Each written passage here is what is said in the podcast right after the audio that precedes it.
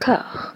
Tiens. A, B, C, D, E, F, G, H, I, J, K, L, M, N, O, P, Q, R, S, T, U, V, W, X, Y, Z. Huh? You should drop dead, you selfish cunt. Fucks, I hate you. I hate you both.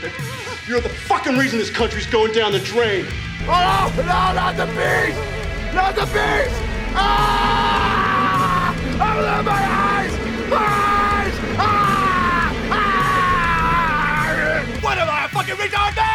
A fucking retard? Oh! I know what this is!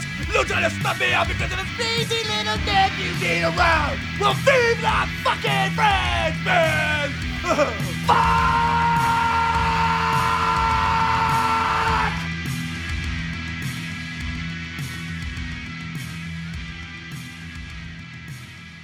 À l'hiver 2000, Nicolas Cage, conscient qu'il mène une carrière où les virages abrupts sont plus courants que les lignes droites, veut faire quelque chose pour le bien de son public, qui ne sait plus vraiment, quand il va voir l'un de ses films, s'il va tomber sur un blockbuster d'action, une fresque historique, une comédie lunaire ou un polar fauché.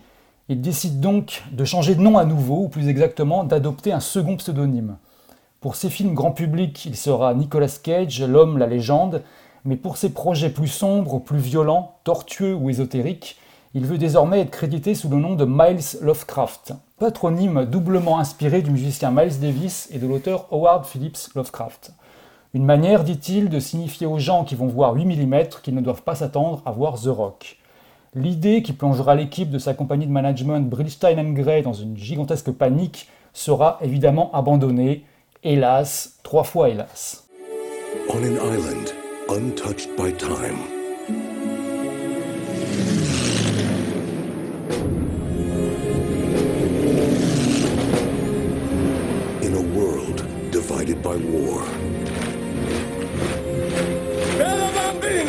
O'clock! A stranger came into their lives. It's out of the question. Sir, my orders are to billet an officer in your home. Bella Bambina, if you could tell me where I'm going to sleep. In my daughter's room. But where will your daughter sleep? It's none of your business where I sleep. Ah, he's the enemy. He's living in your house.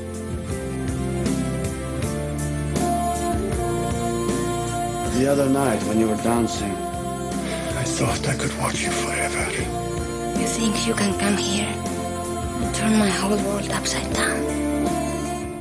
En 1999, contre toute attente, le très naze Shakespeare in Love triomphe à la 71e cérémonie des Oscars en remportant pas moins de 7 statuettes face à Steven Spielberg et son soldat Ryan et Terrence Malick avec la ligne rouge. Le lobbying acharné du producteur Harvey Weinstein a porté ses fruits et le réalisateur John Madden se prend dès lors pour ce qu'il n'est pas, à savoir un grand cinéaste lyrique. Il s'attaque à l'adaptation du roman de Louis de Bernière, La mandoline du capitaine Corelli, sans se poser de questions et le transforme en meringue indigeste, somme toute classique, mais où un facteur crucial vient foutre le zbeul. L'immense majorité du casting a choisi de jouer en anglais avec un accent forcé. Penelope Cruz, John Hurt et Christian Bale livrent chacun leur propre interprétation de l'accent grec, avec un résultat global pour le moins déroutant, mais ce n'est rien, mais alors rien du tout, à côté de Nick Fury, l'homme en cage, qui nous tient deux heures avec un accent italien ça s'est pas vu, mais j'embrasse mes doigts comme un chef. Dans ce tableau apocalyptique, il faut retenir la pudeur de David Morisset en officier nazi qui résiste à la tentation de faire un gros ce accent allemand. Lélo. Lélo Qu'est-ce qui s'est passé Alors, ouais, euh, bah, comme tu disais, c'est une adaptation du, du roman du même nom de Louis de Bernière qui, comme son nom ne l'indique pas, est anglais. Et en, en- en Angleterre, en fait, Captain Corey's Mandoline, c'est un- vraiment un énormissime best-seller. Euh, et le, film, même si euh, il bénéficie de quelques financements américains, en fait, c'est surtout une très très très grosse pr- production britannique. Et à la base, d'ailleurs, le film devait être réalisé par Roger, euh, Mitchell, qui est le metteur en scène de Notting Hill, qui était à l'époque, enfin, je sais peut-être qu'il peut encore, hein, le, plus gros succès du cinéma anglais. Et euh, Mitchell avait, d'ailleurs fait un clin d'œil là-dessus directement dans Notting Hill, puisqu'il savait, il, savait déjà que le truc était en cours. Et à la fin du film, on peut voir Hugh Grant qui lit euh, Captain Corelli's Mandoline. Euh, mais bon, Roger Mitchell a eu des problèmes de santé, donc c'est finalement John Madden qui, va gérer le merdier. Et en fait, pour avoir une, une idée du poids du roman en Angleterre, c'est qu'à l'annonce du tournage qui allait, se dérouler sur l'île de Céphalonie en Grèce, l'île a connu un boom touristique. C'est-à-dire que c'est déjà un endroit où, de, la Grèce qui était déjà très prisé par les Anglais, mais en plus là ça a grimpé de genre 30 ou 40% à l'annonce du tournage là-bas. Et ça a pas mal impacté le film qui, a, quand même à l'arrivée, ressemble beaucoup à une espèce de mélange entre Docteur Givago et un, gros gros spot publicitaire pour le tourisme euh, en Grèce. C'est un roman qui a, eu beaucoup de succès, mais qui a aussi eu pas mal de qui a créé pas mal de polémiques. Euh, il est sorti en 94 et, il y avait beaucoup d'articles en Angleterre qui lui reprochaient notamment ses euh, gros arrangements avec l'histoire et surtout la manière dont étaient décrits les partisans communistes qui étaient montrés grosso merdo bah, comme des, voleurs de poules, quoi, des, bandits alors que les soldats italiens étaient plutôt sympathiques, insouciants, rigolards. Mussoliniens, hein, les soldats italiens mussoliniens. Oui, oui, oui, oui, voilà. Et sur le film, euh, autant les scénaristes ont un peu essayé d'arranger euh, l'image des partisans, autant les Italiens, ils ont un peu oublié, quoi. Ils ont un peu laissé la même. Donc là, on a vraiment un peu les, bidas en balade, ça rigole, ça chante, et puis bon, ça joue de la mandoline, forcément. Et, le, film va connaître euh, quand même des soucis, mais avec, avec les habitants de l'île de Céphalonie, qui sont pas super chauds à l'idée qu'une grosse prod comme ça, euh, qui mobilise des centaines de personnes, se pointe chez eux, notamment c'est un endroit, l'île de Céphalonie, c'est un endroit assez fragile, il y, a, plusieurs gros tremblements de terre, et, donc il y a des gros risques à ce niveau-là. Ils ont peur que tout, un, tout ce barnum euh, crée des problèmes. Et en fait, ils auraient peut-être dû insister parce que ça nous aurait épargné ce truc euh, absolument horrible, quoi. Et sans grand intérêt, quoi, qui n'est ni vraiment un film de guerre, ni une comédie, ni un drame. C'est un, genre de Manon des ours avec, une avec des mitraillettes, quoi. C'est euh, avec des accents italiens, évidemment, des gros accents italiens. Mais, mais, c'est ça, moi, en fait, le... à partir du moment où j'ai compris que tout le film allait être comme ça, avec les, les, ah acteurs qui forcent les accents. terrible, quoi. Mais, mais, mais moi, ça m'a beaucoup fait rire. Ah bah non, mais oui, parce qu'en fait, en fait j'ai pris un plaisir monstrueux. Si, tu résumes, le, pitch, c'est euh, en gros, c'est est-ce qu'un gros naze avec une mandoline euh, enrôlé dans une armée fasciste peut ou non pécho Penelope Cruz? C'est ça la, le, la base du truc, quoi. Donc c'est assez. Enfin, au bout d'un moment, quand tu parles là-dessus, oui, c'est, tu, finis par, par, s'accrocher à quelque chose, quoi. Mais ouais, enfin après, niveau Cage, c'est pas totalement inintéressant parce que on a quand même une, synthèse qu'on n'avait jamais vraiment vue. Euh, par exemple, sur Kiss of Death, on avait eu un bon mélange hein, entre Nick Sérieux, Nick Zinzin et Nick Action. Là, on a euh, le Nick qui joue avec un accent italien infernal, qui chante, euh, qui fait deux trois burns aussi ici et là. Hein. notamment il y a une scène euh, où il fait euh, Quick, uh, get the gun, somebody shoot him. et, euh, et, à la fin, il fait un rire que je peux pas imiter, mais c'est un rire que je qualifierais de Moon-esque. C'est vraiment, on a l'impression de regarder les. les... Enfin, c'est terrible, quoi. Il fait un espèce c'est vraiment terrible, quoi. Et on n'y croit pas du tout. Enfin, mais c'est vrai que vu au quatrième degré, ça passe, ça passe plutôt bien, quoi. Et sinon, bah, rayon petit biscuit. Ouais. Euh, Cage va, va, avoir, euh, après le tournage, euh, bah, comme on sait, une relation avec Penelope Cruz qui va être un peu malmenée parce que toute la presse à scandale va se mettre à raconter qu'en fait, non, Penelope Cruz est avec Tom Cruise.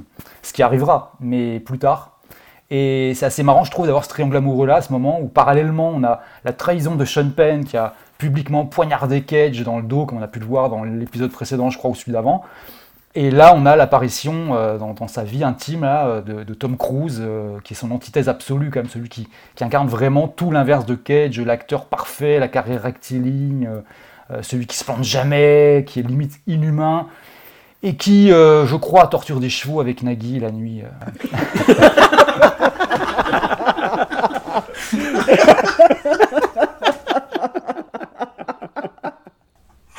Oh, c'est bien la page infernale. c'est genre, c'est vrai que un truc que j'aime bien, tu, parles un peu sérieusement, puis tu sors un truc vraiment énormissime à la fin, comme ça. Ah, c'est voir si, ça, si, les gens suivent un peu. oui, oui. oui. Enfin voilà, à part, ça, c'est vrai que voilà, oui, faut, voilà, c'est un film qu'on peut regarder en rigolant, mais même ça, enfin genre le, sketch de, des accents italiens, au bout d'un moment, ça, ça, ça, va vite, ça, fait vite quoi je pense vraiment qu'il y a le pic avec, avec la scène dont je parlais tout à l'heure, mais après, ça, ça, retombe très très vite. Quoi. Mais ça, fait une semaine depuis que je l'ai vu que j'ai euh, cette phrase qui me revient toujours dans ma tête et que je vous ai écrite, c'est It's me, Capitaine Corelli Parce que c'est vraiment ce niveau-là, quoi. C'est vraiment euh, Elon Musk dans le sketch du Saturday Night Live quand il fait Wario, tu vois. Et en plus, en plus quand euh, il je crois que c'est la première scène où il apparaît, c'est celle où il interpelle Penelope Cruz pendant un défilé, là. Et c'est terrible, quoi. Enfin, j'arriverai même pas à la refaire. Père la pambine. Bon, en fait, en gros, il dit, il dit à ses hommes, regardez, il y a une meuf trop bonne. Ouais. C'est exactement ça. Et c'est Ah, euh, ouf, quoi. Dès le début du film, c'est- c'est c'est les accents en folie. Le temps que tu comprennes que d'abord c'est grec, Hmm. et parce que tous les accents se ressemblent, c'est vraiment une espèce de cliché méditerranéen, mais puissance 10 000. Et c'est- très perturbant pour les, les Grecs aussi, je, je suppose. Enfin voilà, c'est un, un mix vraiment dégueulasse de tout quoi. Ils font un accent euh, huile d'olive, quoi. Tu sais pas trop d'où ça vient, mais ça vient du sud. Oui, c'est méditerranéen, quoi. Gros, grosso merdo méditerranéen. Non, puis Christian Bale, c'est toujours un acteur qui a, qui a l'habitude d'y aller à donf quand il est dans ce genre de truc. Tu vois, dans Ford versus Ferrari, il reprend son accent anglais, il le pousse, mais, euh, mais à mort. Et là, je, je pense que le réalisateur lui a dit ouais, Je sais pas, il fait Ok, moi j'y vais à fond alors.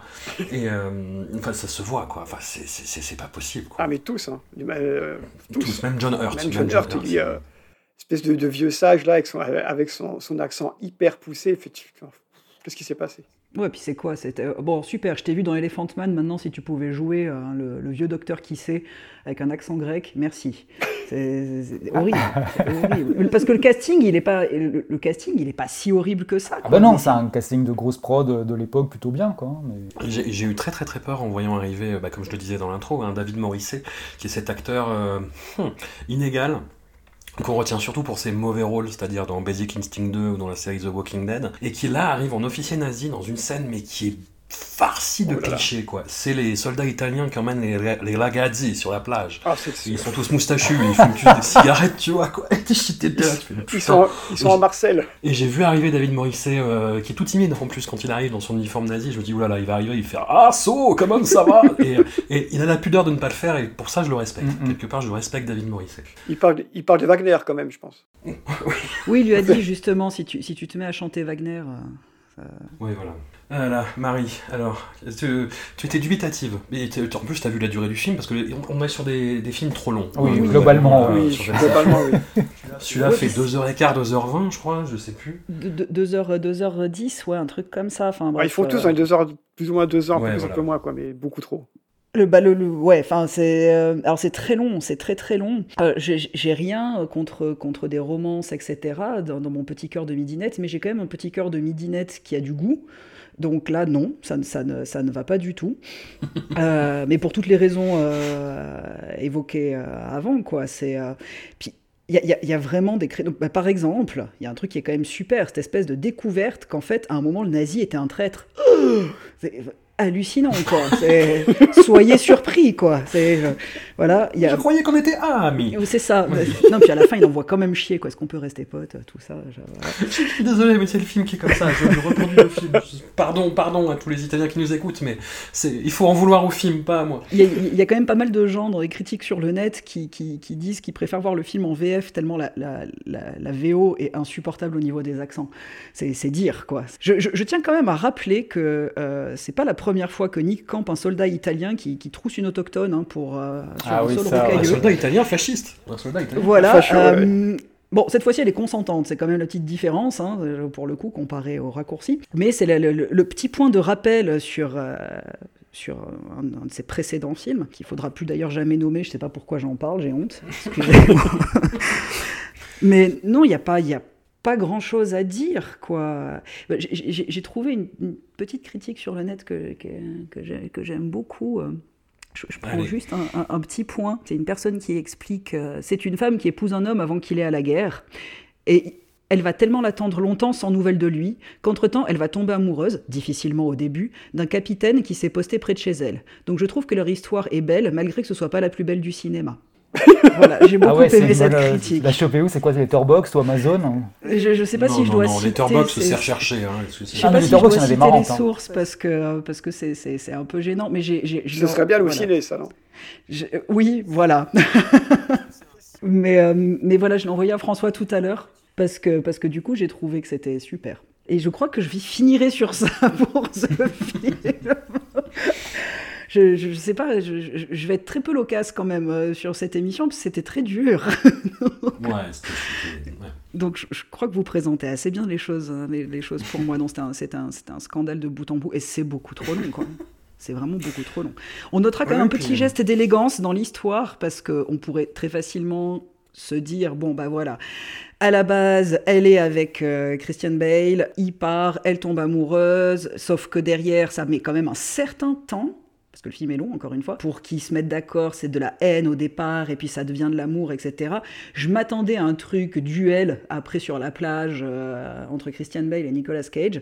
Eh bien non, on assiste quand même à un petit geste euh, relativement élégant de la part de Christian Bale. Donc euh, là, c'est le petit retournement qui sort de ce qu'on pouvait imaginer au bout des cinq premières minutes du film. Seb, est-ce que comment t'as vécu toi cette, cette expérience? Euh, soir. Francesco. Francesco. Ben, je pense que directement, je dis, oula, là on part sur un festival d'accent, donc ok, j'ai accepté, accepté cet état de fait. Le film est certes long, mais moi je, l'ai pris comme une comédie, je ne me suis pas trop ennuyé.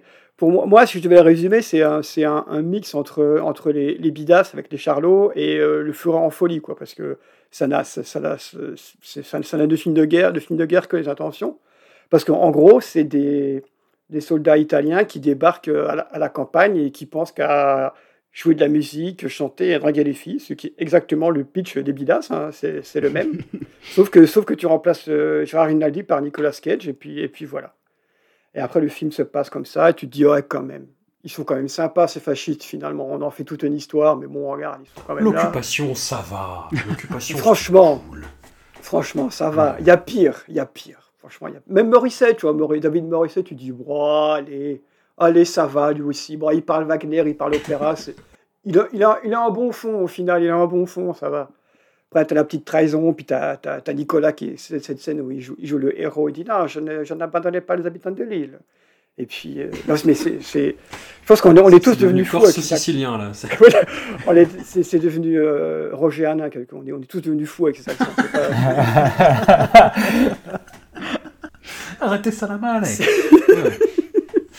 Je pense que s'il faut retenir un truc du film, c'est ces accents, pas possible. Mais pourquoi, pourquoi le réel n'est pas, pas intervenu? C'est, quand il faut quand même se poser des questions à un moment. Pourquoi, pourquoi il a dit non, mais moi je pense que c'est bien, on va continuer comme ça? Parce que c'est pas un acteur, c'est pas deux, c'est pas trois, c'est tous. Même les second rôles, ils sont comme ça. Tu te dis non, mais à un moment, il faut un moment, arrêter. Comme je disais tout à l'heure, c'est Titanic qui fait l'accent italien, c'est ses racines italiennes qui ressortent. Les autres, ils font un accent, un huile d'olive. Hein. On, prend tout, on prend tout le sud, on mélange tout, on fait un, nouvel accent. Je à un moment, il faut quand même rester sérieux. Après, voilà, moi, le film, comme je disais, moi, je ne me, suis, me suis pas ennuyé. Ça permet à Nick de jouer pour la deuxième fois, comme disait Marie, un soldat fasciste italien. Il n'y a pas beaucoup d'acteurs qui peuvent se targuer d'avoir joué dans, dans, deux films différents des soldats fascistes italiens je pense que voilà, c'est un nouvel accomplissement et les épargne. Euh, et, dans des films euh, finalement qui les euh, qui disent oh, c'était quand même des bons gars, tu vois. Voilà, c'est ça, c'est pas voilà, on est quand même une petite réhabilitation du, du, du, fasciste. Hein. dit ouais, il y avait c'est pas les pires, il y avait, il y avait les Allemands envoyés, c'est pas les pires. Je dis non, enfin quand même. parce que les Allemands en plus c'est des traîtres. c'est ça.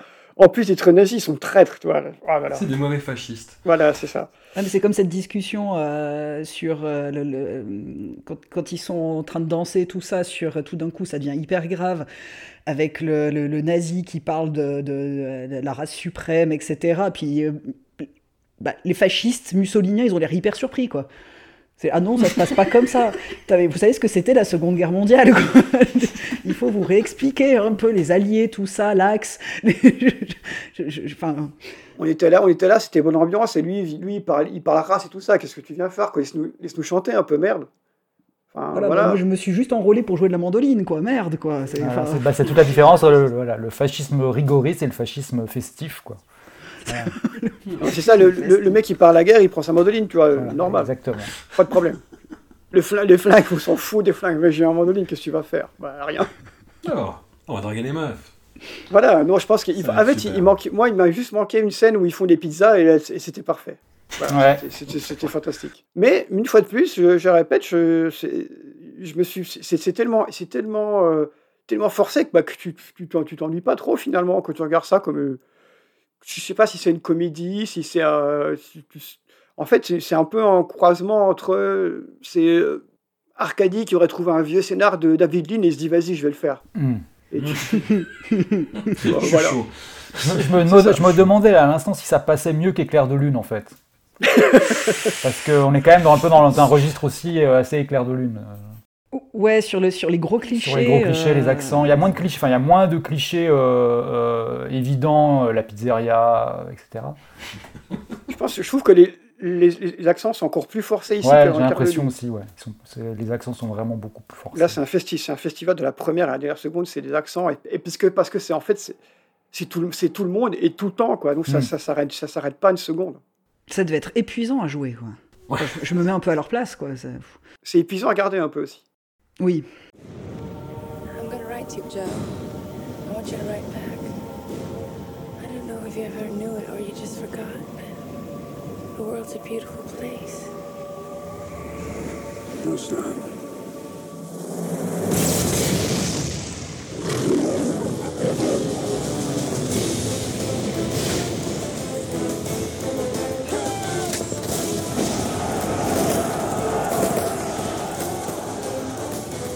Japanese have pretty much busted every code we've thrown at them. The Corps developed a new code based on the Navajo language. You're to pair with a code talker. Your job is to keep him alive so he can do his job. I'm Ben Yazi. It takes me two and a half minutes to do what used to take an hour. Orders finally came through. We ship out tomorrow morning. You see any combat, Yazi? Looking forward to getting into some. Now?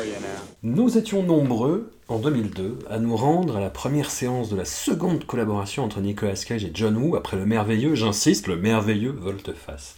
Et nous étions tout aussi nombreux à sortir déçus. De Wind Talkers, Les Messagers du Vent, film de guerre la narration convenue et répétitive, pleine de clichés là aussi, et de moments parfois gênants, à la revoyure les mêmes défauts à fleurs avec en sus la pleine appréhension du caractère extrêmement curieux de cette production.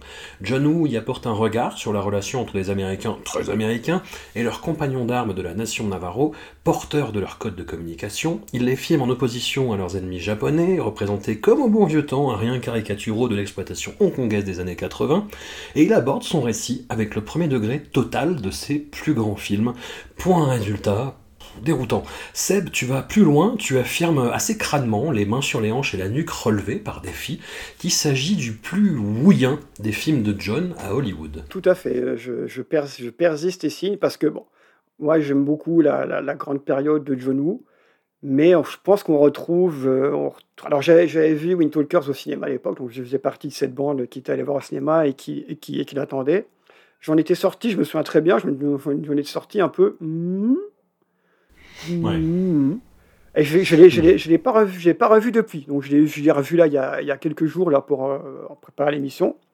Et en fait, j'ai, toujours les mêmes, le même sentiment de je sais pas trop ce que je viens de voir, mais je, sais que j'ai vu un film de John Woo. Ça, ça, ça on ne m'enlèvera pas.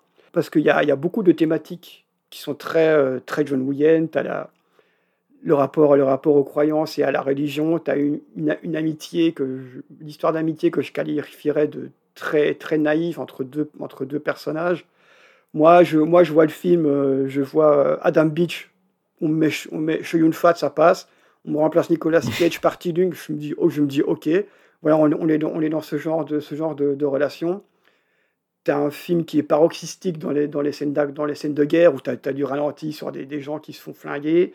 Là, on est, on est, clairement, sur, on est clairement sur du John Woo. Tu as ce côté naïf, ce côté euh, religion un peu, un peu, un, peu- bébête, je vais dire, parce que tu as, les, voilà, t'as les, les croyances qui se heurtent entre les deux, mais finalement, on croit tous à quelque chose, donc on est, on est quand même copains. Tu as, ce, ces, ces méchants japonais, comme tu disais, qui c'est un truc très, très chinois de représenter les japonais comme des, comme des, des, des- des raclures. euh. D'ailleurs, je pense qu'il n'y a pas un personnage japonais qui est caractérisé, hein, c'est un japonais, il est très Non, non, méchant. non, c'est une meute hurlante. Voilà, ça, exactement. Ça, c'est très chinois. Après, voilà, moi, je pense que c'est vraiment un film qui est très, euh, très John Wooien, plus que, plus que Face Off, par exemple, où il y a plus de, il y a plus de thématiques chères à John Woo. D'ailleurs, je pense que c'est un film qui, tenait vraiment à faire parce qu'il avait envie de faire un film de guerre. Il le disait là, quand, après Mission Impossible 2, il voulait vraiment faire un film de guerre. Il y a plusieurs projets qu'il avait qui se sont pas faits. Et d'ailleurs, en juillet, en juillet 2001, il avait partic- participé à une cérémonie là, qui honorait les, les, Code Talkers avec, avec, euh, euh, le président Bush. Et il dit que finalement, il s'était senti très bien à l'aise avec les Code Talkers et avec, George Bush. Donc voilà, je pense que c'est un film qui lui tenait, à cœur. euh, c'est un film qui a quand même des qualités. Moi, je ne l'ai pas revu à la baisse, bon, je- je- ni, à la hausse. Je l'ai revu dans les mêmes conditions. Pour moi, ça reste le film que j'avais vu à l'époque, avec ses, bons moments, ses mauvais moments. Au niveau, au niveau de Nick, je pense qu'il est plutôt, correct dedans. Il est plutôt sobre. Il n'en fait, en fait pas des caisses. Là aussi, il joue un soldat d'origine. On, on re- on reste sur une échelle de Nick. Sur une échelle, Oui, de, oui, oui, une échelle de Nick, ça va. Là encore, il joue un soldat d'origine italienne, Enderlini, qui s'est fait appeler Enders parce qu'il y a un petit rappel historique euh, quand ses parents se sont arrivés sur. euh, voilà, ils ont, dû, ils ont dû changer leur nom. euh, que voilà, il y a aussi, on parle un peu sur ses origines, ce qui peut un peu, rap- ce qui peut un peu le rapprocher des origines euh, Navarro de, de Adam Beach. Je trouve que leur, leur relation est typique, bah, et clairement, c'est une relation de héros, de héros John, John Wooien, avec cette espèce de, fascination, euh, un peu euh, d'amitié, euh, un peu naïve, un peu, un peu virile, et un peu, un peu entre les deux. Puis voilà, as cette espèce de, de mentor qui, qui s'occupe de l'autre, puis après, après ils, deviennent, ils deviennent des amis, ils sont l'un pour l'autre, il y a cette notion de sacrifice qui est là aussi. Donc oui, oui, voilà, je, je- torse nu, les mains sur les, les mains sur les hanches, j'affirme que c'est un film très John Woo, hein, je, je- voilà, je l'affirme. Est-ce que c'est un bon film de John Woo Je ne sais pas. Est-ce que c'est un bon film de Nick Cage? Je ne sais pas. Est-ce que c'est un mauvais film de John Woo Je ne sais pas. Est-ce que c'est un mauvais film de Nick Cage? Je ne sais pas non plus. Voilà, c'est c'est un film qui Mais ne... prends parti C'est un film qui... Non, non, c'est un film John Wooien. Voilà. Est-ce que c'est est -ce c'est nul? Non. Est-ce que c'est bien? Non. Est-ce que c'est est -ce c'est trop long? Oui. Alors là, là, clairement, c'est clairement trop long. Là, oui. Yes, une concession. Voilà, c'est trop long. J'avais- prévenu, moi je vais, je vais défendre Windwalker parce que c'est un film que j'aime bien finalement. Je sens que c'est un film important pour John Woo, tu vois, je sens qu'il a mis beaucoup de choses dedans. Voilà, j'ai pas pas envie d'être trop méchant avec lui, j'ai envie de le défendre. Moi, c'est un film que je, je, je m'ennuie pas, je m'ennuie pas quand je le regarde. Bon, t'as les scènes de guerre qui sont un peu redondantes, évidemment. Mais t'as as quand même ce petit savoir, quand même ce petit savoir faire de John Woo qui est là, tu vois. T'as quand même des trucs qu'il sait faire. T'as un- Non, voilà, moi, je, je... c'est pas le pire film américain de John Woo, euh, clairement. Hein, coucou Ben Affleck. C'est pas, euh, c'est pas, c'est pas non plus son meilleur. C'est un film que moi j'aime bien. Il a, il a des défauts, je, l'avoue, mais il a, il, a, il, a aussi, il a aussi des qualités. Je sais quand je vois, un film de John Woo. Ça, ça, ça, j'en démord, ça, j'en démordrai pas. Putain, j'avais oublié euh, Paycheck. Non, t'inquiète pas, on est là pour te le rappeler. Eh ami. oui. Et Peter Stormare ne, ne joue pas un Et russe. c'est vrai, joue Peter Sellers, ne joue pas un russe. Eff- Effectivement, ça c'était à signaler. Il y a, il y a un, jeune, un jeune Marc Ruffalo qui est là aussi avec une belle moustache. Mm. Donc voilà, il y a, non, il y a un casting qui est pas mal. Il y a, t'as, t'as- voilà, t'as, t'as- t'as les scènes à la John Woo, t'as des personnages qui meurent, c'est toujours très dramatique quand ils meurent, tu vois. Puis t'as, t'as cette scène de fin avec, avec l'hommage, l'hommage Navarro. euh. Non, non, Ouais, il- non, non, non, non, c'est un film de. Moi, je retrouve beaucoup, beaucoup de ce que j'aime dans, dans John. Après, bon, c'est passé, à- la sauce américaine, c'est ça qui, c'est ça qui fait un peu que c'est un petit goût, un petit goût, un petit goût amer. Mais il y a quand même, il y a quand pas mal de John Woo dedans, plus que dans beaucoup de ces films américains. Alors, il y a quelque chose qui m'a vraiment décontenancé dans le film. C'est il y a un soldat qui est joué par euh, Noah Emmerich et qui est le, le gros raciste de la bande. Tu vois quoi, qui, qui, qui supporte pas qu'il y ait des Navarros parmi eux, machin. Et, euh, et il a une attitude menaçante envers le personnage d'Adam Beach à un moment et il fait ouais mais de toute façon on- avec les Japonais ils se ressemblent, on sait pas. Et euh, sur le moment, tout le monde fait Oh, mais c'est pas vrai, machin. Et t'as une scène après Oui, tout, oui. où, Ad- où Adam Beach fait euh, Non, mais c'est vrai, il a raison, je ressemble au japonais, j'y vais. Et j'étais là, j'ai fait Mais quoi?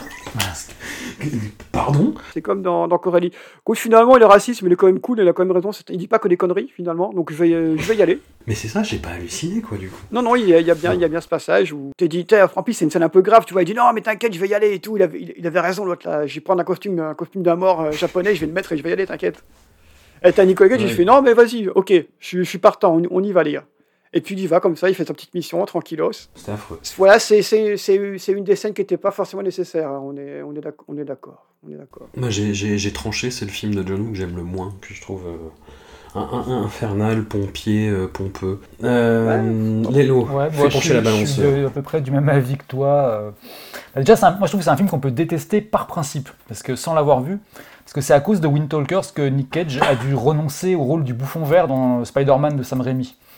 Euh, en fait, il avait, déjà signé pour le rôle. Il avait déjà signé pour le rôle. Il a dû annuler parce que bah, quand il a appris que le tournage de Wind Talkers allait s'étaler sur six mois, et donc il pouvait plus euh, faire les deux. Et bah voilà, donc il l'a pas fait. C'est Willem Dafoe qui a pris sa place. Voilà, l'histoire aurait complètement été changée. Mais euh, donc voilà, donc rien que pour ça c'est un peu compliqué. Puis bah après en voyant le film, moi ça s'arrange pas trop non plus parce que moi j'ai un peu eu l'impression de voir une espèce de mise à jour euh, Seconde Guerre mondiale et bien bien ronflante de Birdie quoi, qui était déjà bon un bon, bon sommet de lourdeur quoi. Mais là, euh, mais avec, le, avec toute l'emphase de John Woo, surtout quand euh, il se la joue euh, grand opéra de la violence, avec des scènes au ralenti, ultra stylisées. Moi, par exemple, il y a cette espèce d'image au début de cadavre qui flotte sur l'eau. Direct, tu te dis, Ouais. bon, non, ça passe, c'était trop lourdingue, quoi. Et ouais, puis je trouve tout le délire autour des Indiens assez mal géré, en fait. Euh, notamment à la fin, dans l'hommage de fin, où t'as vraiment l'impression qu'il y a un, un des Navarro qui va se mettre à, à rire et à se tourner vers la caméra pour dire un Mars et ça repart, ou euh, les piles du Racel durent plus longtemps. Enfin, t'as un côté pub des années 90, avec cette espèce de lumière orange, de, de- je trouve ça vraiment pas crédible du tout, je sais pas. Et, d'ailleurs, oui, le, film avait essuyé quelques polémiques à ce niveau-là, parce que les, Indiens Navarro, d'ailleurs, je, signale qu'on est quand même sur une petite thématique rogiana, quand même, à Navarro. Euh, les Indiens étaient pas très contents de la façon dont ils étaient, euh, ils étaient représentés à l'écran, en fait. hein. Et euh, ce que je peux comprendre. Donc voilà, donc ouais, je sais pas, moi, je, je suis déjà pas super fan de films de guerre à la base, mais celui-là, il est Et de John ouais, Woo, John non plus. Et, enfin, si John Woo, j'aime certains trucs, mais pas, enfin, plutôt les films hongkongais, etc. Mais, mais, mais là, euh, je trouve qu'il y a vraiment un côté. euh, il y a un côté. euh, T'as t'as l'impression d'arriver chez quelqu'un euh, avec des meubles un peu cossus, qui, qui, qui met un CD d'opéra. Euh, c'est- un côté un peu, un peu, un peu, un peu rococo, quoi, un peu, que, que j'aime pas du tout. Quoi. Tu sens quand même dans l'histoire et tout ça qu'il y, a- des trucs intéressants et qu'ils ont essayé de faire un truc vraiment intéressant. Euh, après, je sais pas où est-ce que ça a merdé, si c'est si la prod, si c'est John Woo, si c'est. Je sais pas. Parce qu'il y, a quand même des- il y a quand même des trucs. la base de l'histoire est plutôt intéressante et puis en fait. Euh, il y a plein de petites scènes des fois qui, qui, euh, qui- qui fonctionnent quoi. Mais, euh, mais c'est vraiment ce côté ouais très très emphatique, très lourd. Puis c'est très très long aussi ouais effectivement. On est sur des durées euh, 2021 quoi. C'est genre aujourd'hui tu vas voir un film en projo, euh, tu, tu regardes, je regarde même plus l'heure moi. Je sais déjà que ça va durer deux heures et demie quoi. Tu vas tu vas voir un blockbuster c'est deux heures et demie. Fois tu peux avoir, euh, tu peux avoir un, un coup de bol, aller voir un Guillaume Canet qui dure 1h20 et là c'est le bonheur. mais, mais bon. Be- beaucoup de mots interdits. non Oui, beaucoup de mots interdits. J'essaie de les caser, c'est un bingo. Le bingo des mots interdits. Guillaume Canet, Rogiane, Sean Penn, Richard Gere. Bravo Ah bravo, venez chercher votre cadeau Alors, on, va- on- ça y est, on, on est en train, on, est en train, on est en train de devenir fou là. Ça, y est, on va, on va progressivement déraper comme ça. Ah, ouais, j'aurais dit plus en 2010, tu vois, là on a 2002, hein. Non, mais c'est déjà dur, c'est déjà dur. Les films du ouais, sont longs et ils sont, ils sont épais quoi. À la base, il, il Ouais. devait, il devait être plus long parce que je, il me semble que, si je me souviens bien, le, le premier cut de John Woo, il durait 3h30. Et donc, dans, dans son contrat, dans son contrat, il avait, euh, il avait, il avait le final cut si le film durait, durait moins de 2h30, ce qu'il n'est pas, ce qu'il est pas, il est pas arrivé à faire. Du coup, la prod, a, la prod a, a revu un peu le film. Puis bon, il s'est dit, bah, à la fin- je crois, que- je crois que la, la fin en, en Arizona avec les Indiens, euh, ce sont des scènes qui ont été tournées, euh, qui ont été, ce sont, c'est des reshoots en fait que John Woo a tourné après pour pouvoir revoir son film, pouvoir arriver, arriver à moins à moins de 2 heures, 2h30, donc 2h15, il fait, je pense, au final. Et voilà, il dit, lui dit qu'il est, assez est assez content du truc, mais que sa première version faisait 3h15, quoi. Donc on peut imaginer, on peut entendre qu'il est, il est diplomatiquement content de son film, finalement. Mais euh, il y a, comme d'habitude, euh, bah, voilà, il y a, eu des petits remontages, des petits reshoots euh, voulus par la prod, et que, ce qui donne que plus, plus le, film, a- plus le film avance, plus il est, plus il est, un, il est un peu bizarre. Quoi. En fait, le début, finalement, assez, assez homogène. Et puis à la, fin, ça, ça, c'est beaucoup plus haché, je trouve. Dans, dans la, dans la dernière partie, tu as une scène, une scène de guerre qui est infer- infernalement longue, effectivement. Ouais. Mais, mais John Woo, la finesse, ça ça n'a jamais été ça. Tu prends une balle, une balle dans la tête. euh, moi, moi, je pense que c'est un, un film que beaucoup de gens, de fans de John Woo, adorent. Mais moi, une balle, une balle dans la tête, j'ai vraiment beaucoup de mal. Déjà pour le plagiat éhonté de Chimino, déjà, parce que, bon, il faut quand même, faut quand même l'avouer, hein, c'est quand même pas n'importe quoi. Puis c'est un film qui est quand même d'une lourdeur assez, assez, écrasante, hein, une balle dans la tête. Et puis c'est à, à cause de Jackie Chan, moi je dirais. Mais, aussi. c'est- C'est arbitraire, mais j'assume. Et hum, il y, a- il y a un- côté très très John Woo dans la fin, surtout en fait, c'est que les ennemis se prennent une balle et ils font trois saupères arrière euh, pour, pour aller mourir. Et Nicolas Cage se prend, je sais pas, une cinquantaine de balles peut-être en, en portant Adam Beach. Ouais, Et il y a un aspect dont on n'a pas parlé encore, c'est l'aspect gueule cassée de, de Nicolas Cage pendant tout le film. Le film démarre par une première scène de guerre dont il réchappe euh, quasiment par miracle, et il est en convalescence dans un hôpital, il a des scènes très haut coordonnées avec une infirmière, et hum, il passe tout le reste du film avec un maquillage de gueule cassée, et moi je trouve que ça lui va bien. En Enfin, fait. de gueule cassée, euh, une toute petite cicatrice, quoi. Enfin, De, de, de gueule brisée. Ouais. De gueule abîmée. Marie, du coup, euh, Windtalkers. Qu'est-ce que Bah, pff, ouais, je sais pas s'il y a grand chose à, à rajouter. C'est ouais, c'est une, une espèce de grosse dose de virilité sous fond de, de Brothers in Arms. Donc euh, il y a cette franche camaraderie euh, qui est rendue d'autant plus insupportable par la bande son de James Horner, euh, qui, qui est devenue C'est ma nouvelle némésis. Ouais. Parce que ça m'a donné l'impression d'un long, très long épisode de Dr. Queen, femme médecin. Et où, où, par exemple, euh, bah, Adam Beach serait nuage dansant. Alors oui, pardon, j'ai une connaissance encyclopédique, hein, encyclopédique de Dr. Queen, donc euh, je, je- je- je vois très bien où remettre dans le contexte. Ça donne des moments aussi Dr. Queenesque, typiquement le duo harmonica flûte indienne, euh, c'est... Alors là, euh, c'est- vraiment le, le- le summum. Euh, non, j'ai vraiment eu un gros, gros problème. Je crois que dès les deux premières notes, j'ai commencé à détester le film, mais vraiment, en- entre autres à cause de la bande-son. Bon, après, il semblerait que c'était quand même censé être un peu plus trash que ça, mais bon, il y a eu euh, forcément des, des conflits avec les studios pour, bah, pour coter, comme tu disais, Seb aussi, puis pour retourner des trucs qui étaient peut-être un peu plus, un, plus gentillés. Il me semble que, que Cage devait être plutôt un soldat bien drogué, machin, bien shooté au médoc suite à, Ouais, suite à sa ouais, c'est ça, ouais. convalescence, machin. Donc il y a, il y a- ça, c'est un peu la, la, la guerre avec, euh, avec les, euh, les studios, quoi. Pour citer John Woo, euh, il disait que lui, au début, dans la première version du scénario, le personnage de Nick devait être fou allié. Ouais, Voilà.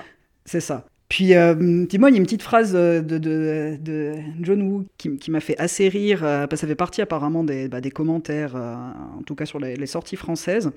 C'est où il dit que le public n'était pas prêt pour voir une histoire typiquement américaine filmée par un Chinois. Parce que ça a fait un gros flop au box-office. hein. Ah oui, oui, ça oui. Ça, ça s'est complètement, euh, complètement craché. Et peut-être à cause de James Horner, je ne sais pas. Ce sera mon, mon nouvel ennemi dorénavant. Si Sean Penn avait fait de la musique, ce serait James Horner, quoi. Voilà. On a tellement d'ennemis déjà. Oui, mais c'est, pas grave. On a aussi plein d'amis, tu sais. Mais euh, on est du bon côté de l'histoire. voilà, quoi. Enfin, 2h15 sur ça avec. euh, Enfin. non. C'est, enfin, je, voilà, je me suis euh, ennuyé, j'ai été scandalisé de bout en bout. euh, non. Eh ben écoute, on est dans, on est dans une douleur. On abandonne. Faudrait que tu gardes d'ailleurs cette, cette ambulance qui passait en fond là. C'était super. oui, c'était c'était chez moi. C'était chez moi. C'était vraiment pile poil quand elle... Ouais, c'était limite genre Marie au bout du rouleau, l'ambulance derrière. Emmenez-moi, c'est bon, j'en Ouais, peux plus. Entre l'ambulance euh, et, et ça, oui, c'est que ça, ça collait super bien. Il y a un petit côté James Horner, tu vois, bien dramatique. Ah, ah. From Nicolas Cage in his directorial debut. The baby Sonny. Sonny! Sonny? Sonny? Oh my god. Are you still working? Oh my god. Oh my god. Heard a great deal about you. Come on, Sonny, now, baby. Patience. Said you want to get what you paid for. You don't know Sonny like I do, 'cause he don't care a damn thing about you. I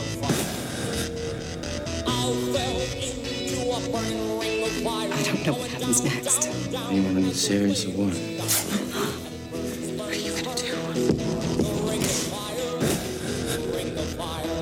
Mama, I'm not going to do that kind of work anymore. I don't want to screw on that anymore. I don't have the stomach for it. You gotta face the fact that this is all there is. I just don't want to get old and not have anything to show for it. Nous quittons enfin le sérail du film de guerre pour arriver à une anomalie. Un accident, une bébé catastrophe qui défile au ralenti sur les prompteurs de nos âmes souillées. Sony est à ce jour l'unique réalisation de Nicolas Cage. Nous l'évoquons parce qu'il fait une apparition euh, dedans qu'on en vient à languir tout le long du film et qu'on regrette irrémédiablement et immédiatement en deux secondes chrono. Avant l'arrivée de ce personnage atroce euh, qui s'appelle Acid Yellow, réminiscence douloureuse du freestyle de Nicolas Cage dans S'enfiler dans Deadfall, Sony déroule un récit assez absurde autour d'un gigolo incarné par un James Franco au sommet de sa simili-sexitude de tronchambier. Euh, Il y a sa mère Macrel, il y a sa collègue et amante jouée par Mena Souvari dont on perçoit dans son regard qu'elle sent sa carrière lui échapper en temps réel. Le film a cette atmosphère composite du cinéma indépendant américain des années 90 surprenantes. Il y a du Buffalo 66, du Jarmouche, du Al Hartley, un spleen à la Tennessee Williams, autant d'éléments qui ont encouragé Tommy Wiseau à autoriser James Franco à l'interpréter dans The Disaster Artist. Et nous connaissons tous les bons goûts du réalisateur de The Room. Lélo, je reste sur ma question, qu'est-ce qui s'est passé?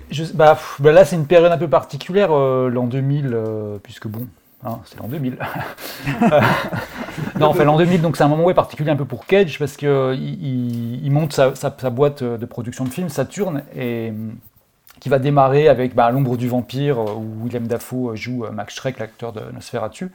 Et Sony, c'est le troisième projet de la boîte, euh, après l'immonde Family Man de Brett Ratner, dont on parlera dans le prochain épisode, je crois.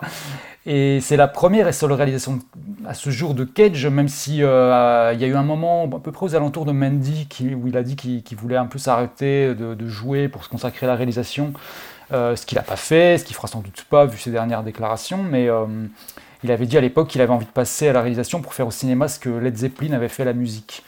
Et, et là, en fait, avec Sony, on est, on est un peu plus proche de Ed Sheeran ou Maroon 5, quoi. Euh, il y a- Oh, Maroon 5, l'insulte suprême. il y a rien, c'est vrai qu'il y a- il y a, pas, il y a vraiment rien. C'est- Moi, c'est un film que je crois que j'ai dû voir trois fois euh, parce que en me disant putain, c'est le film qu'a réalisé Nicolas Cage, faut que je le vois, etc. Puis première fois, tu comprends pas trop, tu sais pas trop où est l'enjeu, tu sais pas trop. L'histoire n'a vraiment pas de sens en fait, quoi. Et, Ouais. euh, et tu comprends pas trop, tu le revois un peu plus tard en disant bon, peut-être que, et puis en fait, toujours pas, quoi. Et ça, il n'y a rien en fait. C'est-à-dire, moi, je sauve juste vraiment euh, quelques purs trucs euh, techniques, euh, de, de quelques scènes de, de- la Nouvelle-Orléans avec une chouette lumière. Enfin voilà, pas grand-chose quoi. Enfin des trucs que tu peux trouver dans à peu près n'importe quel film ou téléfilm. Euh, mais c'est c'est vraiment tout quoi. euh. en plus, enfin moi, voilà, James Franco, c'est un peu quelqu'un qui me fait sortir des films. J'ai rien contre les acteurs dans son genre, mais c'est vrai que lui, il a un truc horrible en fait. Enfin, ça marche Mhm. pas quoi. C'est comme dans les vieilles VF. euh, moi, je me rappelle quand étais gosse, tu regardais des fois les classiques un peu hollywoodiens, les, les trucs des années 40. euh, et bam, t'avais un acteur doublé par Jacques Balutin, voilà, et tu sortais du film. C'était plus possible. Et là, James Franco, lui, il arrive juste en, apparaissant. Bam, il arrive et c'est fini, quoi. Il y a- il y a- tu, peux, tu peux plus. Et en fait, comme il est là depuis le début, il arrive, il, a- il apparaît littéralement dans le premier plan et jusqu'au bout, quoi. Et euh, non, ouais, voilà, quoi. Puis en plus, il y a un côté un peu euh, désastre euh, de, de- de- du, du cinéma indé, quoi. On trouve Harry Stanton qui est venu se perdre là. c'est assez terrible, quoi. parce que moi, c'est un acteur que j'adore. Mhm. il, a, enfin, il il a fait pas mal de petits rôles comme ça, un peu, un peu, un peu, un peu à côté, quoi. Mais, mais celui-là, et voilà, voilà. Il y a, il y a Seymour Cassel qui est un peu le, le- presque le Paul Prébois du cinéma indé US, quoi. C'est genre à chaque fois, dès qu'il y a un, un film indépendant avec un quelques stars, il est là à chaque fois, il apparaît. Il a toujours un rôle un peu naze, alors que c'est un gars super, en fait. Donc ça, je comprends jamais, j'avais Ouais. trop compris pourquoi ce mec était aussi sous-employé, avec des rôles un peu toujours un peu nazes. Euh, Il y a le fils de James Caan aussi, euh, Scott Caan. Euh, Oui. Bon, c'est juste une, une- une- une énième, un énième lien avec James Caan, euh, qui, qui est quand même présent assez régulièrement aussi. Mais non, voilà, c'est terrible. Il n'y a pas grand-chose à dire euh, sur ce film, euh, Puis ouais, effectivement, le rôle de Nick Cage, euh, en espèce de, de pimp surlooké, complètement survolté. Ouais, c'est même pas. Il arrive même pas. à être- on dirait qu'il est. C'est un, peu un des premiers rôles où tu as l'impression qu'il est conscient de, qu'il est, là pour faire un, personnage un peu délire. Et c'est assez agaçant. Il n'y a, même pas- le côté vraiment désastreux qu'il y avait dans Deadfall ou des films comme ça. Il y a vraiment un truc un peu plus soigné, ce qui rend un peu tout le truc assez, assez dégueulasse. Mais je pense vraiment que ce qui fait vraiment tout tomber, c'est vraiment l'histoire qui n'a aucun sens du tout. C'est-à-dire que je me demande à, à quel moment ils se sont dit, genre, c'est bon, tiens un scénar, euh, vas-y, on, on lance la prod, quoi. Enfin, je comprends pas. C'est-à-dire là, il vraiment, on- enfin, c'est ce, ce- ce espèce d'an- d'ancien gigolo qui revient de l'armée, qui euh, retrouve sa mère, qui lui dit, ah bah écoute, c'est bien que tu sois là, bah on va te remettre sur le tur au turbin, quoi. Enfin, c'est complètement dingue, quoi. Mais à la base, c'était pas un, un script pour euh, Barbet Schroeder, puis c'était euh, Nicolas Cage qui devait faire Sony. Peut-être. J'ai pas, j'ai pas creusé le, le- le truc, euh, la- backstory de ce truc. J'ai jamais eu la- la- l'envie d'aller plus loin. Marie, est-ce que tu, tu as retrouvé la saveur de la Nouvelle-Orléans Pas du tout? Euh, alors, bah, c'est pas surprenant, en tout cas, comme cadre euh, par rapport à Nicolas Cage, parce que c'est un, un- Ouais. un gros fan de cette ville. D'ailleurs, je me rappelle quand j'y étais, c'était lui qui avait racheté la maison de Delphine Lalaurie. Qui, Oui, oui. voilà, La maison hantée? Euh, ouais, bah voilà. Donc, euh, bon, après qu'il a revendu, forcément, tous ces problèmes de pognon, tout ça, machin, ces, ces crânes de dinosaures, enfin voilà. Euh, alors après, tout se passe dans Bourbon Street, qui est un cliché ambulant de la Nouvelle-Orléans. Donc, euh, bon, ceci dit, c'est peut-être là aussi où il y a le plus de bordel, hein, j'en sais rien, j'ai pas fouillé. J'y retournerai pour vous dire, éventuellement. Bah, je suis d'accord avec Lélo, moi, l'arrivée de James Franco euh, d'entrée de jeu, c'est. Enfin, non, enfin, c'est juste pas possible, quoi. C'est le fils de, de Sean Penn et de James Horner, voilà. Il y a un truc, il y a un truc malsain avec lui. je, je- ne, malsain. je ne supporte pas ce type. Il, il me rend très mal à l'aise, en fait. J'ai, Mm. euh, voilà, quoi. Puis, bah, Harry Dean Stanton, qui est pas assez présent pour, pour sauver Ah oui, ouais, carrément. quoi que ce soit. La mise en scène, elle est, elle est pas du tout intéressante. Enfin, c'est essentiellement composé de plans fixes. T'as des inserts visuels qui sont dégueulasses. Quand il est bourré, défoncé, ça veut rien dire. En fait, j'ai eu l'impression que il a réalisé un peu comme il joue, c'est-à-dire qu'il y a un côté extrême, une espèce de, de beauté habitée comme ça quand il, quand il part dans des extrêmes, Cage, et puis de, de mauvais goût totalement hallucinant, sauf qu'en fait ça fonctionne pas dans la mise en scène et ça fonctionne déjà pas toujours dans, dans, la manière qu'il a de jouer quoi. Et euh, puis bah, c'est vrai que c'est- bah, cette histoire n'a aucun intérêt. Il n'y a rien qui ressort à un moment donné. Il y a, je pense, cette scène où tout le monde a dû dire Ah mon Dieu, James Franco, c'est tellement un acteur, où il s'énerve. Euh, dans une salle de bain, euh, quand il à poil avec une meuf en l'insultant parce que euh, son sirop pour la toux c'est de la codéine. Enfin, cette scène, c'est vraiment la scène qui est faite pour dire mec, là t'auras un Oscar quoi. Et c'est tellement mal joué. T'as juste envie de lui foutre une claque. Je dis mais putain, va te coucher quoi. Calme-toi. Voilà, j'ai- trouvé que c'était. Bah, en fait, jusqu'ici, on a, on, on a quand même des films qui se veulent sérieux, sur lesquels on peut rire. Corélie, bah, bah, avec les accents, Wind Talkers, pour toutes les autres raisons qu'on a citées. Mais euh, et- et là aussi, ça se veut sérieux, mais version arty, version Ouais. film indé, sauf qu'il n'y a aucune maîtrise. On dirait que tout d'un coup, voilà, bah, comme tu disais, c'est un peu un patchwork, euh, genre euh, Gallo, euh, Jarmouche, etc. Sauf, voilà, c'est comme s'il avait vu juste les, euh, les, les- les affiches des films puis- ouais. ou les bandes annonces et puis qu'il s'était dit qu'il allait faire un film sur cette base-là.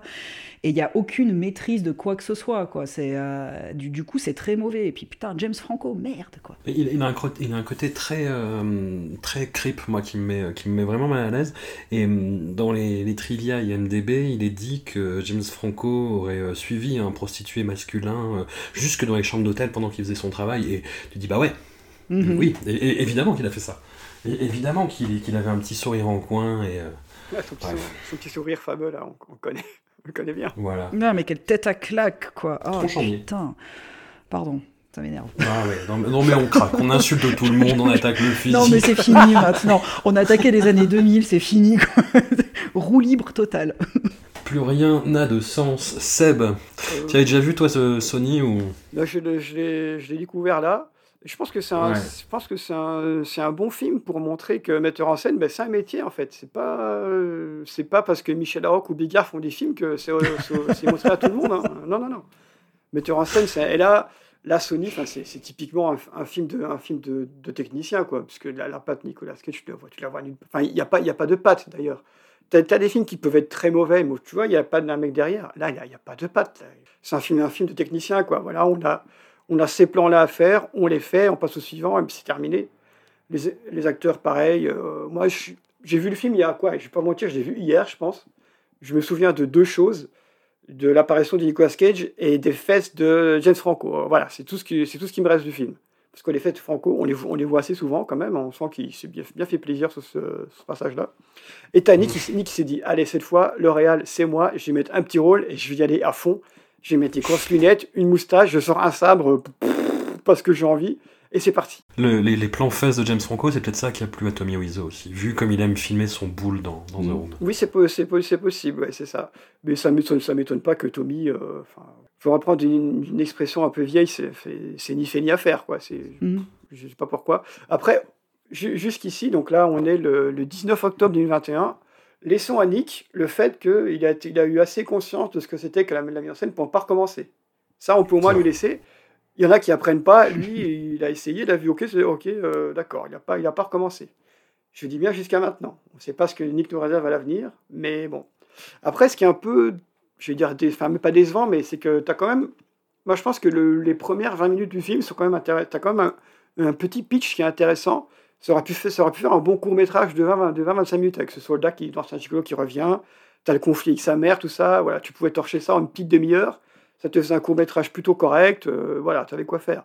Mais tenir, tenir 1h50 sur ça et broder des scènes autour qui n'ont aucun sens, amener des personnages qui n'ont aucun sens, la relation entre James Franco et Mila Suvari, mais d'où ça, sort, d'où ça sort ce truc?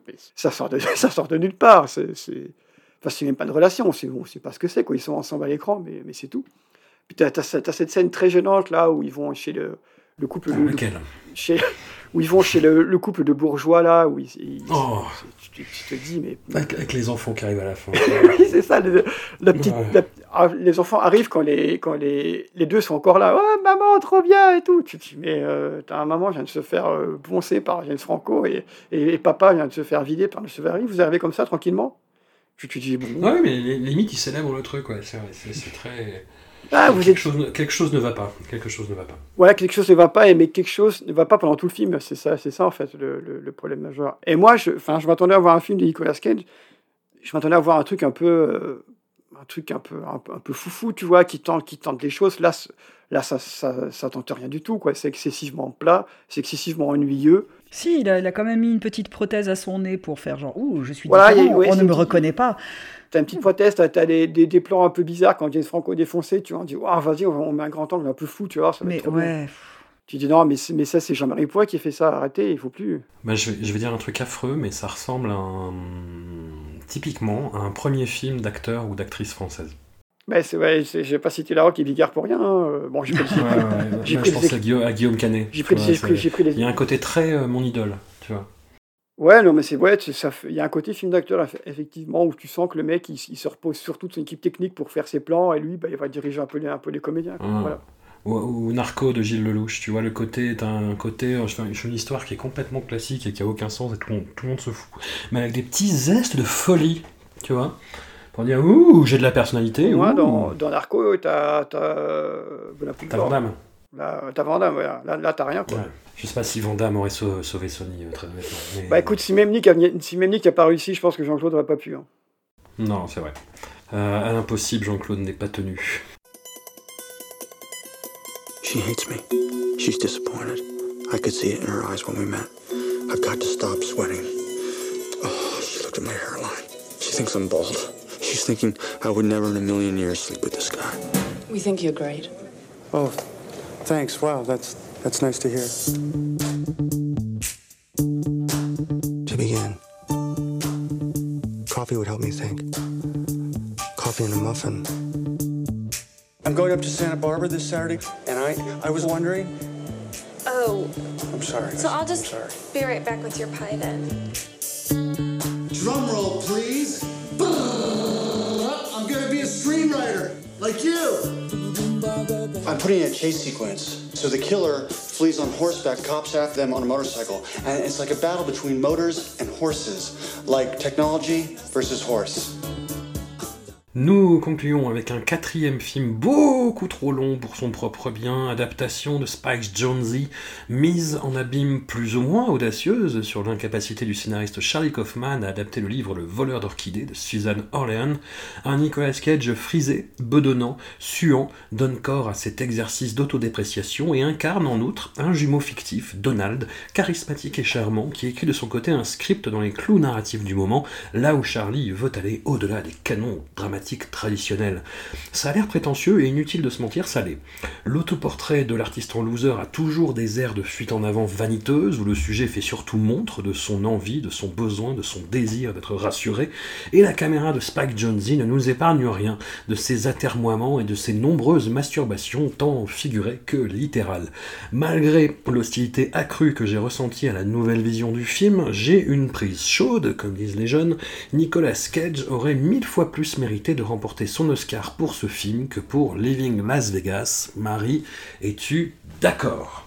Oui. Bon, voilà, c'était sympa. Merci à merci. On peut s'arrêter là. non, alors, euh, bah, moi, j'ai découvert le film hier, très précisément. ouais, j'ai réchappé à, à cette vision à- en, en 2002. Je, je me rappelle par contre que le film avait cartonné, que tout le monde en parlait, que d'ailleurs, je j'osais plus dire que non, je l'ai pas vu. Comment ça, tu l'as pas vu, mais ça va pas, tu fais quoi de ta vie, tout ça? Enfin, euh, c'était un peu intense.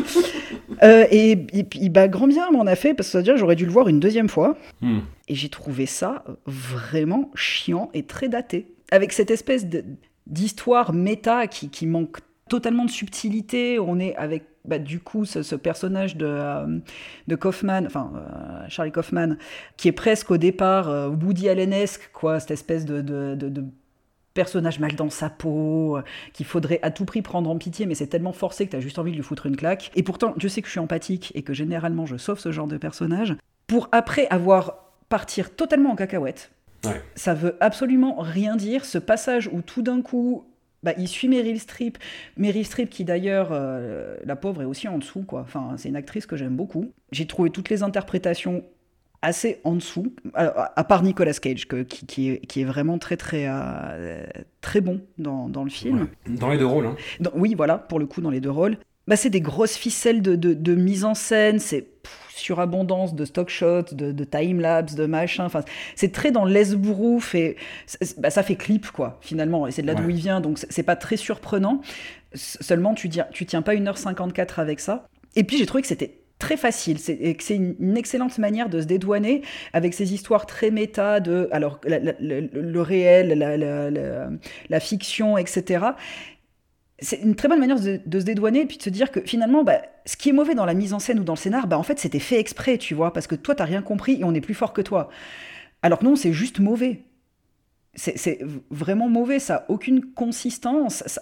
Le, pitch de base aurait pu être intéressant, mais ça, aboutit à rien. On sent que ça a été un peu, peut-être presque écrit au fur et à mesure. Genre, ok, bah là, oh, bon, bah, qu'est-ce qu'on peut faire? Ah, Ok, bah là, on peut partir dans ce sens-là. C'est pas que j'ai été déçu, parce que bon, en même temps, de, de Spike Jones, moi j'aime beaucoup euh, Max et les Maxi Monstres, mais ça, c'est un, un autre registre de réalisation. Oui, complètement. Ok, mais c'est un bouquin qui est super à la base. Ouais, je sais pas. c'est- en plus, ça, ça me semble hyper horrible de dire du mal de ce film. Bon, à part avec vous, apparemment, puisque là, ça va. Mais parce que tout le monde, partout, tu, tu vas chercher deux, trois trucs sur le net, même mais 15, 20 trucs, tout le monde l'encense. C'est vraiment, t'as pas eu- eu- une note qui, qui je sais pas, sur, euh, sur un pourcentage, ça atteint généralement les 80, 87% euh, sur Rotten Tomatoes, des trucs comme ça. Tout le monde l'encense, tout le monde dit, t'as as les articles du Monde, c'est genre, waouh, attention, ce film est beaucoup trop blow-minded, tu vois. Je, je suis euh, complètement halluciné. Alors, peut-être qu'à l'époque, ça pouvait créer ce truc-là, ça avait quelque chose d'assez surprenant, mais c'est là où aussi on voit que c'est hyper daté, c'est que ça tient pas la route. Aujourd'hui, ça vieillit très mal et j'ai l'impression de voir un, bah, un film de fin 90, donc début 2002, ça change pas grand-chose. Moi, j'ai l'impression de voir Rock'n'Roll de Guillaume Canet. Faut que t'arrêtes avec Guillaume Canet, ça suffit maintenant. enfin, c'est pas que j'ai un problème que tu critiques Guillaume Canet, c'est juste que j'ai pas vu ses films parce que j'aime pas trop Guillaume Canet. Mais euh, Et pourtant, tu devrais. je, mais je, je sais pas, je viens déjà de voir adapta- je viens déjà de regarder ces quatre films.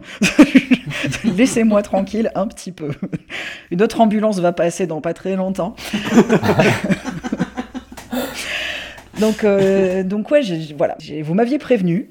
Je, Oui. je- je vous remercie, je vous remercie de m'avoir soutenu pendant le visionnage. Je savais que vous étiez avec moi, Mmh. Euh, mais non, c'est vraiment vraiment pas bon. Non, mais on avait, on avait dit on abandonne, on abandonne personne. Et on commence à 4, on finit à 4. Voilà. Non, mais laissez-moi, je vais vous ralentir tout ça.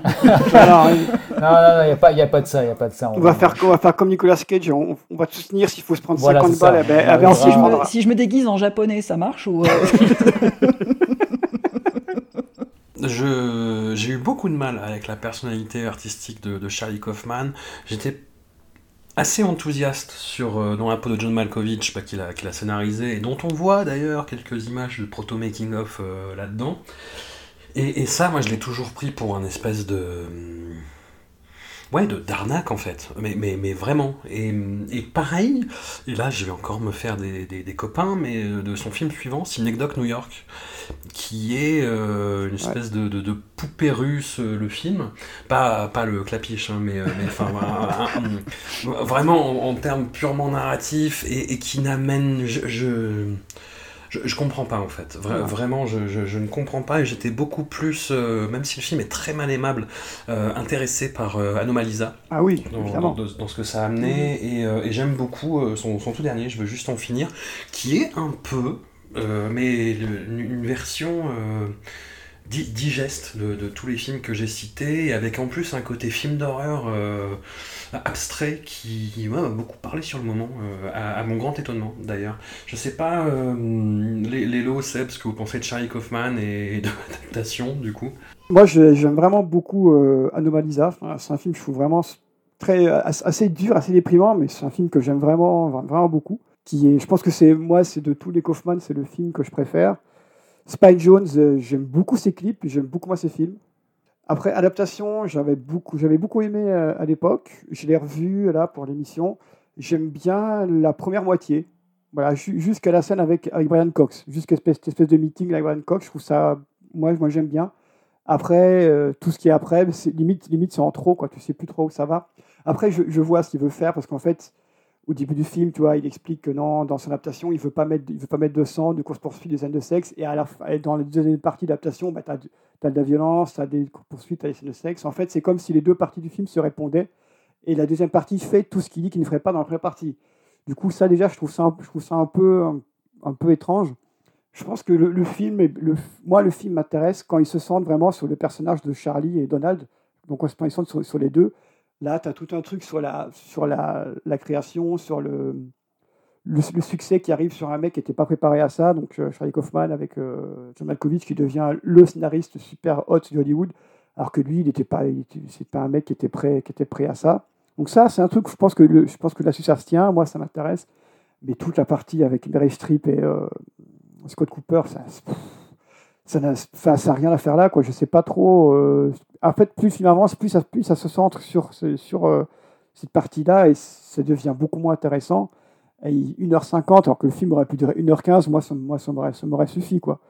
Donc voilà, j'aime beaucoup, beaucoup le début parce que c'est une, une réflexion qui est très masturbatoire. Euh, ok, pas de problème, ça, ça j'avoue sans, sans, problème. Mais moi, j'y vois, j'y vois l'intérêt sur, voilà, sur, la création, sur ce que c'est qu'être. Il y a aussi ce côté, on voit, on voit comment sont traités les scénaristes dans, le cinéma. Quoi. On voit qu'il arrive, le mec fait écoute, toi, là, on filme, coup de sort, je sais pas qui t'aime, mais sort. Alors que c'est le mec qui a écrit le film, tu vois, on fait vas-y, dégage. Voilà, puis euh, la performance de Nick aussi, évidemment, qui est, qui est, c'est une de ses meilleures doubles performances, d'ailleurs, pour moi, c'est une performance phare de, sa, de sa filmographie, quoi, autant, autant dans les deux rôles. Et d'ailleurs, d'ailleurs, Nick était, euh, se comportait, se comportait par de façon différente avec les, autres, comédiens, avec les, techniciens, quand, suivant qu'il soit Donald ou, euh, Charlie. Donc il avait un comportement différent en dehors du plateau, suivant euh, lequel de personnage il interprétait. Donc voilà, ça pousse, ça, montre un peu le, le, degré d'intégrité de, de, Nick par rapport, à, par rapport à ses rôles. Tout ça pour être battu aux Oscars par le pianiste, franchement, mais qu'est-ce qui se passe? Non, mais voilà, tant qu'on y est, tapons sur des gens. Qui se rappelle d'Adrien Brody aujourd'hui tapons, sur, tapons sur le pianiste sur Adrien Brody, quoi. Voilà, le mec, il a joué dans, dans Giallo, le Pierre Argento. Voilà, on va. Alors, on lui met un petit taquet au passage, comme ça c'est fait. Non, c'est dommage, parce que enfin, vraiment, Nick, il s'était beaucoup, beaucoup impliqué dans, dans le rôle. Il, a, il avait pris du poids, il avait une moumoute horrible. Il en fait pas trop, il en fait juste ce, juste ce qu'il faut pour être, euh, pour être bien, dans, bien dans ce personnage qui est pas sûr de lui et tout. C'est un personnage qu'il n'a pas beaucoup joué d'ailleurs. On voit qu'il sait quoi, il transpire et la chaud il sait pas trop s'exprimer. Euh. Voilà, c'est un film qui aurait, dû, durer une heure finalement et qui aurait peut-être dû être réalisé par Shake Kaufman et pas par Spike Jones parce que je trouve que le, le style de, de mise en scène de Spike Jones ne colle pas, colle pas avec, avec ce scénario quoi finalement. Qui aurait plus été un qui aurait fait pour être mis en scène par Charlie Kaufman J'aime certains de ses films en tant que metteur en scène. D'ailleurs, bah, ceux que tu disais, euh, Anomalisa, vraiment, c'est un film que, que j'adore, que je, je, trouve vraiment très, très, très, très fort. Et pareil, j'ai juste envie d'en finir, qui est aussi un, un, des meilleurs trucs que j'ai vu sur Netflix, d'ailleurs, euh, dernièrement.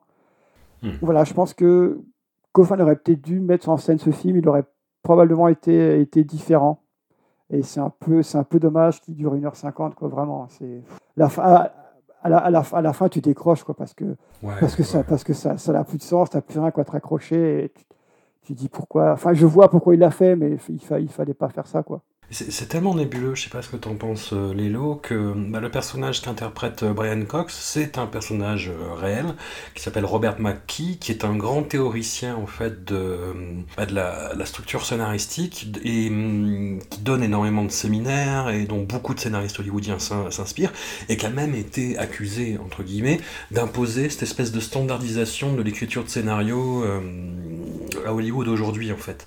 Et je n'arrive pas à savoir ce que le film dit par rapport à ça. Il y a une confrontation entre les deux, mais on ne sait même pas ce que ça donne si ça aboutit sur quelque chose. Bah, c'est ça, ça, le problème. Euh, bah, c'est ce que, ce que disait Seb à l'instant, c'est que peut-être qu'il y a un truc de. euh, Spike Jones, Charlie Kaufman, il aurait peut-être dû inverser les rôles, enfin du moins en tout cas Charlie Kaufman aurait peut-être dû réaliser, je sais pas. C'est vrai qu'il y a un côté, euh, c'est- typique du- des films de, ce- de cette période-là, du tout début 2000. Il y a- il y a genre cette conscience, parce que tout début 2000, il y avait ces gens, cette espèce de conscience de ça y est, on est dans le futur, mais en fait rien n'a changé du tout, donc euh, il faut qu'on s'active, quoi. Il faut qu'on s'active, faut qu'on fasse des trucs complètement déments, qui sortent complètement du cadre. Et en fait, bah, des fois, ça, comme, comme euh, dans la tête de John Malkovich, ça peut sortir, ça peut, ça peut marcher, je veux dire. Mais, mais là, pour le coup, ça marche vraiment pas. On sent qu'ils ont essayé de mélanger plein de trucs. C'est- Ils essayent d'être à la fois un peu foufou et un peu raffiné, euh, expérimentaux, mais pas, pas drôle, euh, méta, mais pas trop trop non plus. euh, euh, ça tente plein de trucs, mais c'est pas fun du tout. Et puis, euh, euh, bah ouais, voilà quoi, tu te retrouves avec, avec ce film hein, où il y, a des- quelques petites idées par-ci par-là, notamment. Moi j'aime bien le, monologue d'introduction sur le générique, c'est un des seuls trucs que je trouve à peu près, euh, près réussi. Enfin, en plus dans le noir comme ça, où tu sais pas qui parle. Enfin, mais, mais là, euh, de, discuter dans le film, qui a, le film est assez, assez pénible, ouais, euh, un peu, bah, un peu comme, un peu à l'image des, des, deux, des deux jumeaux qu'in- qu'incarne Nick Cage, quoi qui sont euh, un peu, un peu qu'on voudrait faire un peu chelou, un peu géniaux, mais au fond qui sont hyper plombants, pas très attachants. Et enfin, moi, voilà, t'as presque envie qu'ils se jettent sous un bus, quoi. À un moment, tu dis bon voilà, finissons-en vite, quoi. Et- parce qu'effectivement, tu on se dit, on disait tout à l'heure, voilà, on parlait qu'il aurait peut-être plus mérité l'Oscar là que pour Living Las Vegas, ce qui est, ce qui est vrai. Euh, mais ce qui est marrant, c'est que si tu compares avec Living Las Vegas, euh, Living Las Vegas c'était fun à côté. Euh, alors qu'on parlait quand même d'un écrivain qui voulait se suicider, quoi. Donc c'est- pour te dire que le niveau de détresse où on est là sur l'adaptation, quoi. Et euh, ouais, ouais, je sais pas. c'est- puis en plus, voilà, il y a plein. Tu sens qu'il- qu'il y a- que, que ça veut, euh, ça, ça- ça veut être assez dense, avec plein de petits trucs comme tu disais, avec, avec les Brian Cox et tout ça. Mais il n'y a rien qui ressort en fait, il n'y a rien qui ressort. Moi je, l'avais vu à la sortie, j'avais pas aimé du tout. Euh, là j'ai revu, euh, c'est pareil, je comprends, enfin je, saisis toujours pas, c'est un peu comme Sony euh, tout à l'heure. C'est, tu te dis mais voilà, à un moment faut, faut arrêter de chercher quoi. Enfin, et en plus c'est un, film qui me sort de la tête très vite aussi quoi. C'est-à-dire que moi je j'en avais plus aucun souvenir. hein, J'avais juste une vague image de, de, Nick Cage avec sa chemise à carreaux, un peu gros, cheveux frisottis, machin. Vraiment la vague image. Et en fait, voilà, c'est tout, quoi. C'est c'est tout ce qui reste du film à la fin, quoi. Je l'ai vu hier, je l'ai revu hier, et c'est c'est tout, c'est tout ce qui reste. Moi, j'ai- j'ai j'ai repensé à ça en le voyant, hier. En fait, euh, le perso- les personnages de, de Charlie Kaufman, donc joué par Nicolas Cage dans le film, j'ai l'impression de voir, de voir une heure de George Costanza euh, écrire un film. Quoi. Ça m'a ça m'a Oui. vraiment, ça m'a vraiment euh, rapp- rappelé ce, ce genre, ce- cette vibe en, moins drôle. Ah bah oui, ce c'est pas drôle, ouais. Hmm. T'as ce côté autodépreciatif, tu vois, le mec qui est là, qui arrivera à Charmien, qui est un peu bedonnant, qui est chauve, qui a une relation très compliquée avec, avec, des meufs et avec lui-même d'ailleurs. Du coup, j'ai fait un peu le rapport entre les deux personnages. Mais qui a envie de voir un film sur euh, George Costanza qui écrit un film, quoi? Hmm. Bah si, ça peut être drôle, mais, mais hum, le fait est que là, c'est- le fait est que là, il c'est un George Costanza qui serait pas drôle du tout, quoi, qui aurait aucun humour, donc c'est super chaud, quoi. C'est ouais, c'est c'est- c'est que, les- mauvais côtés de Costanza sans le, sans le, côté un peu, le côté un peu cool. Et tout ça filmé par Spike Jones qui fait des bons clips, mais des films euh, un peu moyens. C'est un, film- Ouais. c'est un film qui avait un peu la, qui répondait au cahier des charges de l'époque, je pense. Enfin, voilà, qui, et qui, qui- qui faisait tout pour qu'il soit excitant et que.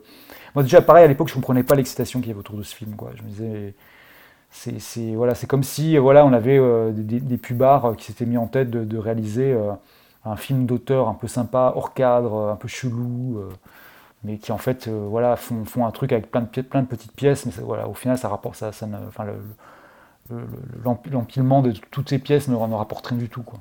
Bah, bi- bilan, euh, ma foi, mitigé comme jamais. Pour la- l'épisode prochain, on, on va débattre. Je sais pas si on va parler du Brett Ratner ou si on se garde l'épisode euh, film en man pour plus tard. En tout cas, merci à, à vous tous. Vous êtes beaux dans- et belles dans votre résilience. Et je... on, on tient, on tient bon, t'inquiète pas, on tient bon. voilà, c'est bien, il y en a qu'on qu'on la rêve. Ah, à tout vite. Ciao. Salut, ciao.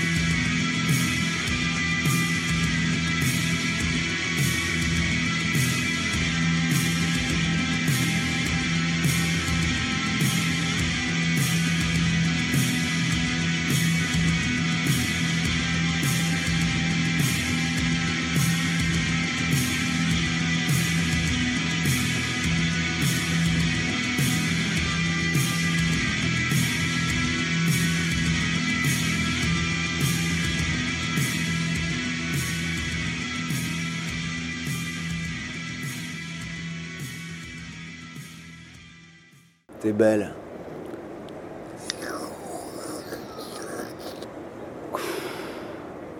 T'es belle dans tes combats.